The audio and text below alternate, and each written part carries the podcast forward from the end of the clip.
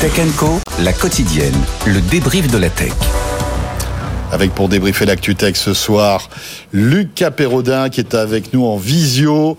Nous avons aussi Claudia Cohen, journaliste au Figaro, et Christophe Holnet euh, qui est senior advisor chez Seven2 et qui a travaillé pendant de longues années chez Microsoft, que ce soit en Asie du Sud, mais aussi en France, puisque tu étais le directeur général euh, de Microsoft il y a quelques années de cela. Quelques années. En effet. tu, je t'ai vu réagir sur Uber. Bonne nouvelle quand même. Oui. Et voilà. Et c'est le pari d'Uber qui, est, qui a été longtemps euh, remis en cause. Hein. Enfin, beaucoup de gens ont dit que Uber ne gagnerait jamais d'argent. Ça y est, le modèle se stabilise. Je crois que c'est une réussite de son, de son PDG qui est là depuis 4 euh, ou 5 ans. Je Il s'appelle Dara Khosrowshahi. on va appeler Dara. Il a remplacé Travis, euh, qui est aussi compliqué à dire. En Uber est plus facile à prononcer. Uber, c'est plus facile à prononcer, même en français aussi d'ailleurs.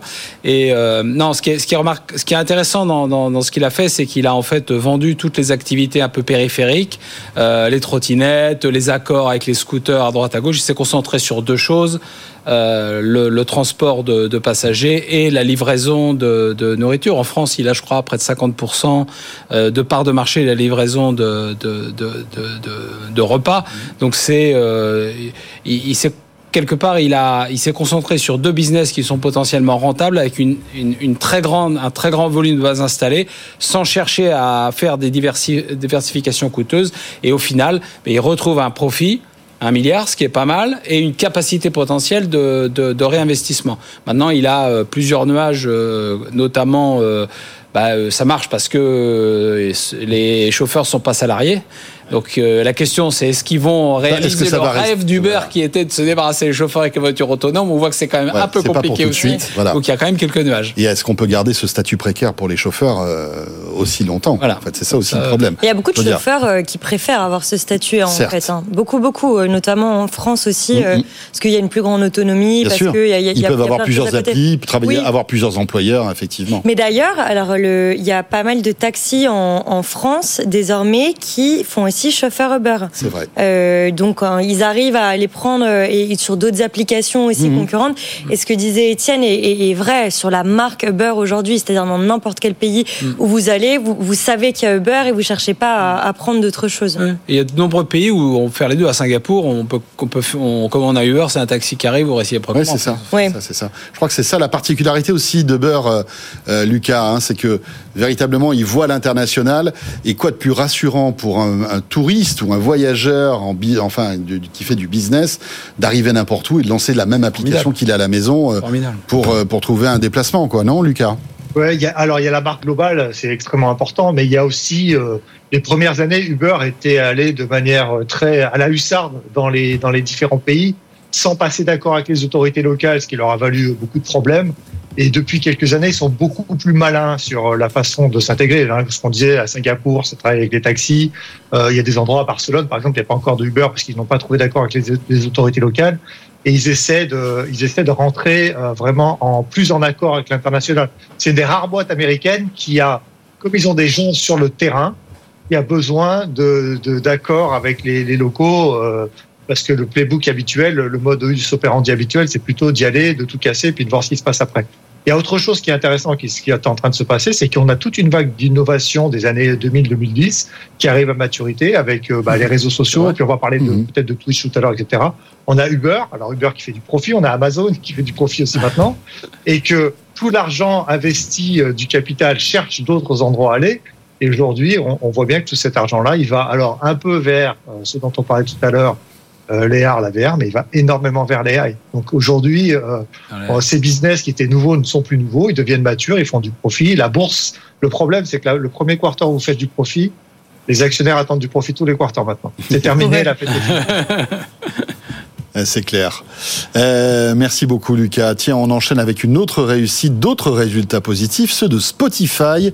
Étienne Braque, justement, les résultats de Spotify, c'était hier, mais on avait, envie avec vous d'en parler ce soir. Et oui, parce que c'est des résultats positifs. Alors, ça dépend comment vous les regardez. Si vous regardez le nombre d'abonnés, bah là, clairement, euh, c'est une claque. Hein. Vous avez quand même plus de 600 millions d'abonnés chez Spotify. C'est une hausse de 23% sur un an. Un fleuron suédois qui voit son chiffre d'affaires progresser de 13% l'espace d'un an à plus de 13 milliards d'euros. Oui, mais vous avez des pertes. Vous avez toujours un groupe qui perd de l'argent. 446 millions d'euros de pertes l'année dernière. Alors c'est toujours mieux que les 659 millions de pertes en 2022, mais ça reste du rouge, malgré des hausses de prix. Il hein. ne faut pas oublier, euh, comme tous les acteurs du streaming, des hausses de prix qui ont été significatives euh, l'année dernière, de 10 voire même 15%.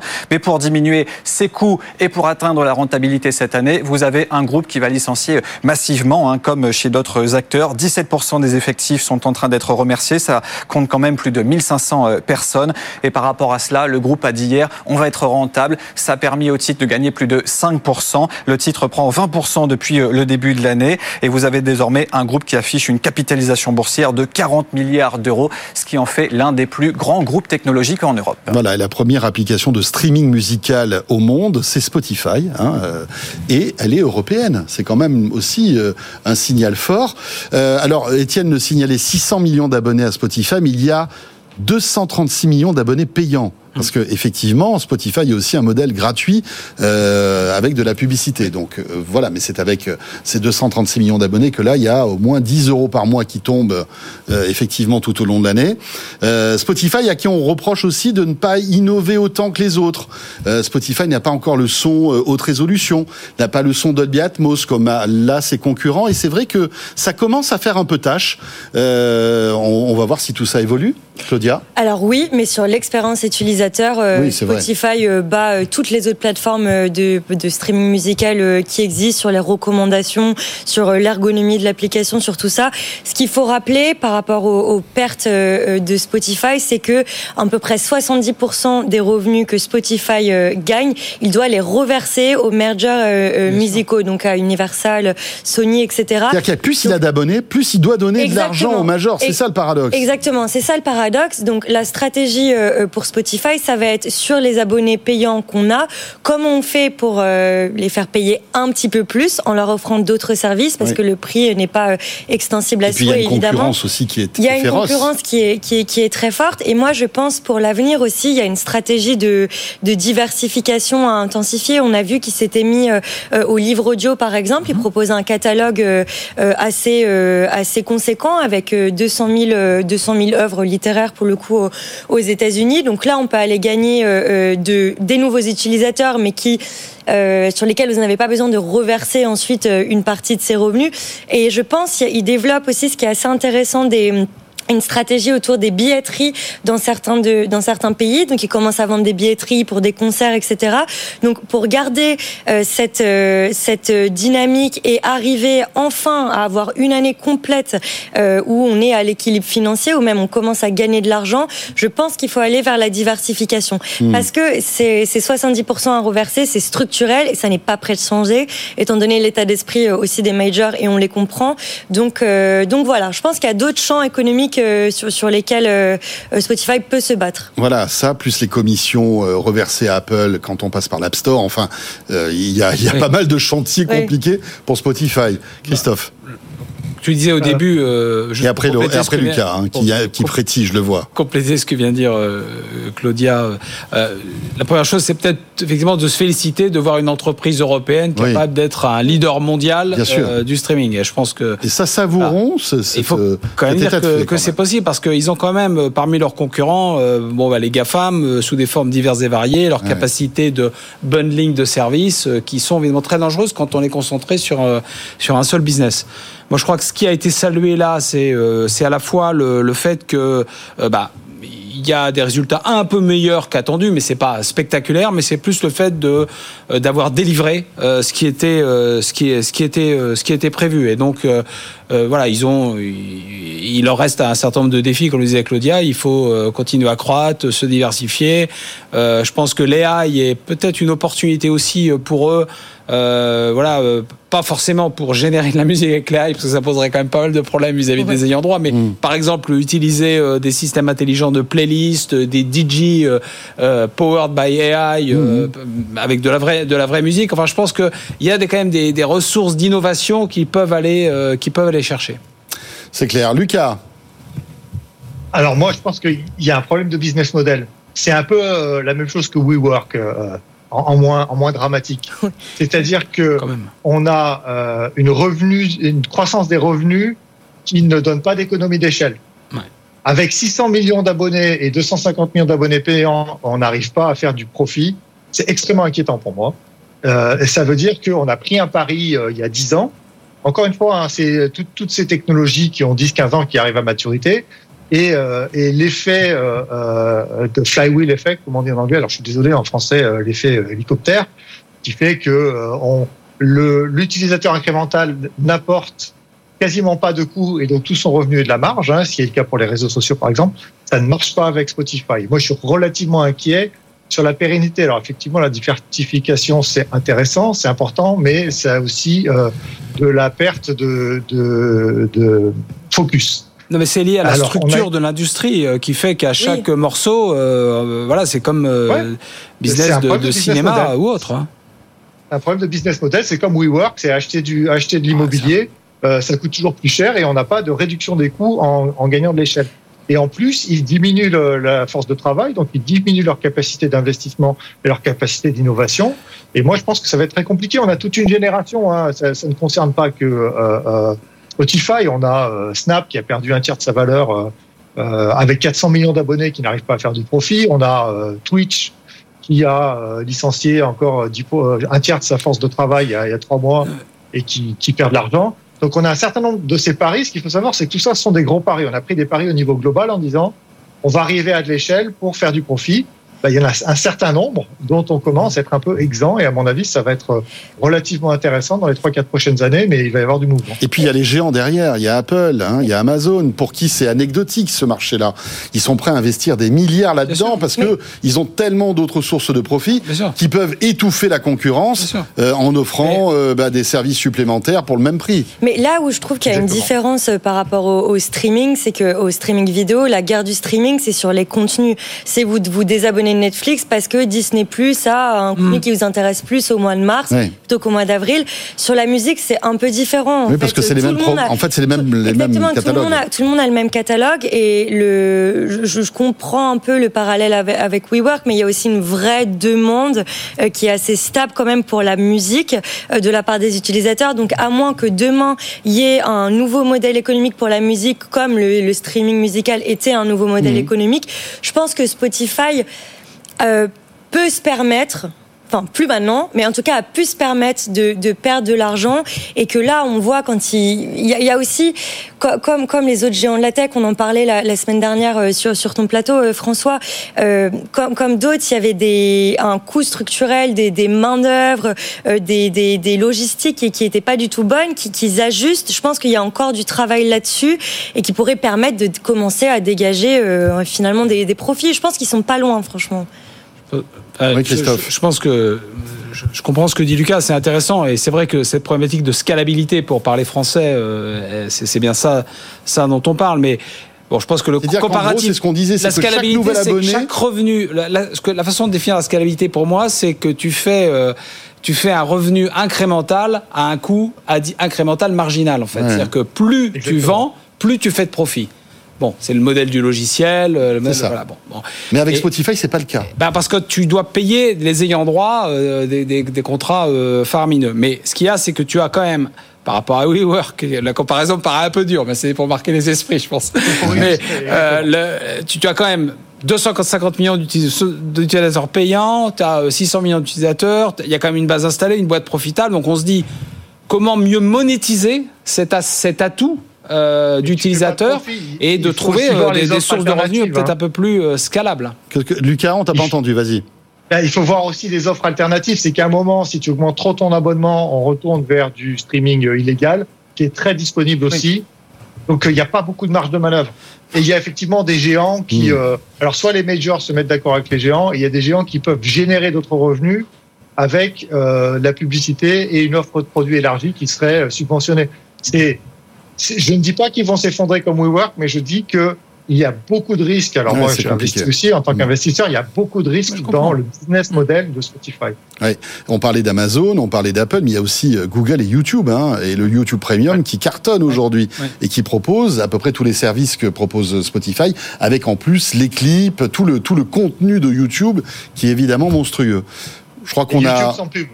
C'est ce que j'ai moi. Et, et voilà, et, et, sans pub, c'est vraiment, enfin, pour tous ceux qui ont l'habitude d'aller souvent sur YouTube, ouais, bah oui, euh, voilà, payer 10 euros pour plus avoir de pub. Bah oui. Mais on a accès aussi au catalogue audio euh, de, de, YouTube, et donc ça nous permet d'avoir finalement un Spotify mmh. intégré quasiment au même prix, avec en plus du YouTube sans pub. C'est vrai que c'est assez séduisant. Euh, on évoquait le modèle économique de, de, de toutes ces plateformes. On, tu, tu as évoqué Twitch, ça tombe bien parce que Claudia a enquêté sur Twitch. Euh, cette semaine. Un article à retrouver dans le Figaro. Euh, paradoxalement, Twitch euh, gagne de l'argent avec la publicité. Oui, avec la publicité. En fait, euh, ce dont je me suis rendu compte, c'est qu'en France, il y avait une, une appétence de plus en plus importante de la part des publicitaires. Alors, beaucoup dans le domaine de l'alimentation, de la grande distribution et des cosmétiques aussi. Sur cette plateforme, pourquoi? Parce que Twitch, euh, pour euh, les, les premiers utilisateurs de Twitch, c'était les geeks, les gamers. Je, je, caricature un peu, mais c'était ça l'ADN de Twitch. Et en fait, ce qu'on voit, c'est développé de plus en plus euh, ces dernières années, et encore plus ces derniers mois, c'est des émissions qui ressemblent à ce qu'on voit à la télé. En fait, il y a, il y a même un, un, une agence, une grande agence de publicité avec qui j'ai parlé, qui m'a dit aujourd'hui, pour euh, nos vedettes euh, du sport ou du cinéma, on hésite à les emmener sur l'émission euh, quotidien, qui a un public assez jeune, ou sur l'émission Popcorn, qui est une des émissions phares aujourd'hui de Twitch, parce qu'il y a l'avantage de la télé, c'est-à-dire comment vous arrivez à faire une grande messe en réunissant à la même heure plein de gens derrière leur écran, et l'avantage des réseaux sociaux, l'interactivité, le côté spontané. Et le replay, bien sûr, qui est disponible facilement. Et le replay, évidemment. Donc il y a un, un, un intérêt euh, très important des marques euh, là-dessus. En France, euh, donc dans mon enquête, j'ai compris qu'il y avait plus 35% d'investissement publicitaire sur Twitch en 2023 par rapport à 2022. Donc c'est pas négligeable parce que c'est pas forcément le cas sur mmh. sur sur d'autres plateformes. Et après, il y a quand même bon malgré ça, Twitch ne, ne, ne gagne pas forcément d'argent parce que il y a, y a encore beaucoup de freins, on va dire, euh, notamment aussi pour les publicitaires. Ce que disait Lucas, il y a eu beaucoup de licenciements, euh, ce qui, euh, au niveau de, de ce qu'on va appeler la brand safety, c'est-à-dire les marques veulent apparaître dans un univers plutôt sain pour ne mmh. pas être associé à des contenus voilà sécurisés. là, c'est pas forcément le cas. Sur Twitch, il y a encore oui, des, ce qui, est encore le cas sur le broadcast où on sait dans quel environnement. Exactement. on est dans un environnement sécurisé. On sait dans quel environnement on est, mais c'est intéressant ce nouveau positionnement de Twitch qui d'ailleurs euh, agace euh, quelques euh, utilisateurs adeptes de la plateforme depuis des années parce que ça ressemble de plus en plus à ce qu'on peut voir sur TikTok ou sur Instagram avec des influenceurs. Parce que le, concurrent direct de Twitch aujourd'hui, c'est YouTube. Ou sur YouTube. qui pourrait faire aussi des, enfin, de diffuser en, qualité broadcast comme le fait Twitch en fait. C'est ça. Donc il y a un côté dénature, dénaturation de, de, la plateforme, mais qui attire les annonceurs aujourd'hui. Alors Lucas et après Christophe. Alors, c'est vrai que l'augmentation, euh, il y a une augmentation, alors en France et euh, on va dire dans le monde, euh, dans une moindre mesure, des investissements publicitaires. Simplement, Twitch, c'est une plateforme qui perd de l'argent. Moi, je pense que les actionnaires, notamment Amazon a racheté Twitch il y a à peu près 10 ans. Euh, je crois qu'il y a une énorme pression de la part d'Amazon pour voir est-ce que vous pouvez faire du profit maintenant. Il y, a des, il y a des problématiques fondamentales. La première, c'est que faire de la pub native, ça concurrence la pub qui est faite par les créateurs de contenu. Donc il y a eu un gros, euh, il y a eu un gros conflit là-dessus. Et là, ils viennent de revoir la façon dont ils partagent les revenus avec les créateurs de, contenu. Ils ont licencié des gens. Ils changent la façon dont ils rémunèrent les créateurs de contenu, ce qui ne les rend pas forcément très heureux. Donc effectivement, tu parlais de YouTube. YouTube paye mieux et on voit un certain exode. Donc par exemple, Popcorn, qui est l'émission euh, euh, phare, on la voit par ailleurs. C'est vrai que c'est en train de se transformer en une plateforme de streaming et plus une plateforme de gaming. Mais encore une fois, il y a un problème de business model qui est que ça ne gagne pas d'argent. On a 250 millions d'utilisateurs, ça ne marche toujours pas. On a Amazon qui met la pression, qui commence à dire bon, là ça fait 10 ans qu'on finance, euh, qu'est-ce qui se passe? Quel est le plan? Ils ont changé de leadership en septembre. Ils ont licencié euh, un tiers de leur, force de travail. Donc on n'est pas, euh, encore une fois, on est dans un de ces paris qui est là, qui arrive à, ce sont des moments de vérité. Alors il y a plus d'annonceurs, mais il y en a pas assez pour que ce soit profitable. Et est-ce que ça, on va tenir assez longtemps? Moi, je serais pas surpris qu'Amazon euh, revende Twitch euh, dans les années dans les deux ans à venir.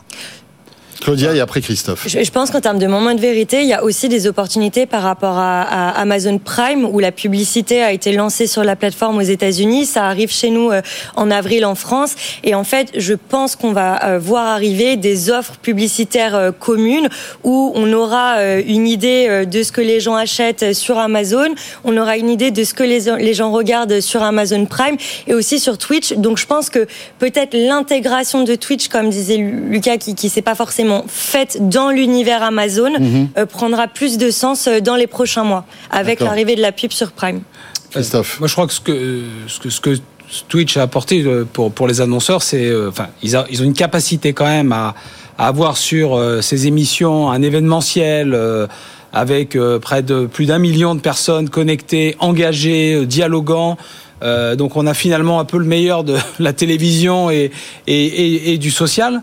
Euh, une, des cibles de, de clientèle bien bien euh, qui sont bien spécifiques et qui sont difficiles à attraper autrement quoi les 18 25 25 35 donc ça c'est assez euh, c'est c'est assez différenciant et, et je pense pour les annonceurs c'est important puis il y a aussi un autre phénomène c'est euh, bah, le fait qu'ils s'affranchissent de beaucoup de règles en matière d'annonce puisque il Eh oui. y a un mélange entre le contenu éditorial ne pas sous les de l'ARCEP. bah, je vais te donner un exemple. C'est comme si tu, tu, tu regardes match de foot et puis tu as Jean-Michel Larquet et Vincente Lizarazu qui, euh, avant de commencer le commentaire, t'expliquent qu'il faut manger des pâtes panzani. Mais il les mange, il, il les voilà. mange en pleine Et, émission. et voilà, il est, chips, oui, qu'il euh, dit, ouais, excusez-moi, fouillez pas parce que c'est très très bon. Ouais. Et voilà, donc Ouais. on verrait ça, on se dirait, mais Et c'est ça, quoi pa- ce et truc ça passerait pas C'est sur les médias traditionnels. L'Arcom euh, serait évidemment Ah bah saisi immédiatement. Bien sûr. Donc euh, il profite aussi, euh, alors c'est un Eldorado ou un Far West, on verra, mais Ouais. il profite aussi beaucoup de ça. Euh, bon, après effectivement, ça, ça, ceci évidemment, euh, ne, ne- il y, a, il y a potentiellement des problèmes de business model, mais c'est vrai que euh, il y a quand même un vrai, un vrai succès euh, et un, un vrai intérêt des annonceurs, particulièrement pour pouvoir aller s'adresser à cette clientèle. Ouais, mais c'est vrai que Twitch aussi perd son âme finalement. Hein. Bah Avant, oui, c'était oui. vraiment le média des gamers, Ah oui. l'interactivité, parce que c'était ça aussi la Bien force sûr. de Twitch, Bien sûr. Qui, qui était présente aussi sur YouTube, mais dans une moindre mesure. Lucas, le mot de la fin en quelques secondes, s'il te plaît. Donc le- le- la planche de salut pour moi pour Twitch, c'est devenir un média mainstream qui soit vraiment dédié au, au live stream. Euh, à travers ça, donner des informations, à utiliser les informations d'Amazon pour faire de la publicité ciblée avec des informations euh, qu'on appelle de first party parce qu'on sait que les cookies s'en vont, c'est plus difficile de cibler. Mm. Donc il peut ajouter une valeur à Amazon comme ça, mais il faut qu'il se transforme vraiment en média et pas Mm. simplement en euh, gaming zone. Donc là, il faut que la transformation ait lieu et que l'audience s'élargisse. 250 millions, c'est pas assez. Il faudra 500 millions pour que ça tourne. Eh bien, merci beaucoup à tous les trois. Merci Claudia d'être passé par le plateau de Tech Co. Cet article sur Twitch qu'on retrouve donc dans le Figaro, Dans le bien Figaro. sûr, et ton émission euh, qui est hebdomadaire Euh, toutes les deux semaines. toutes les deux, deux Donc là, toutes sera les deux semaines. ce dimanche. Voilà, puisque maintenant, euh, Claudia me fait de la concurrence. Elle est présentatrice sur la chaîne du Figaro. Et c'est très Complémentaire sur la cible, complémentaire. Non, mais c'est pour Pour la les invités, c'est un peu différent. Mais Et puis je vous invite à découvrir, vous allez voir, elle est très douée. Merci beaucoup Christophe, Christophe Holnet, donc euh, évidemment euh, senior advisor chez Cheventou. Et merci à Lucas d'avoir passé une partie de cette Merci. soirée en notre compagnie. Lucas, euh, fondateur de Moula Digital et qui a été euh, pendant quelques années euh, le directeur de Meta Reality Labs, donc euh, dans la région Europe.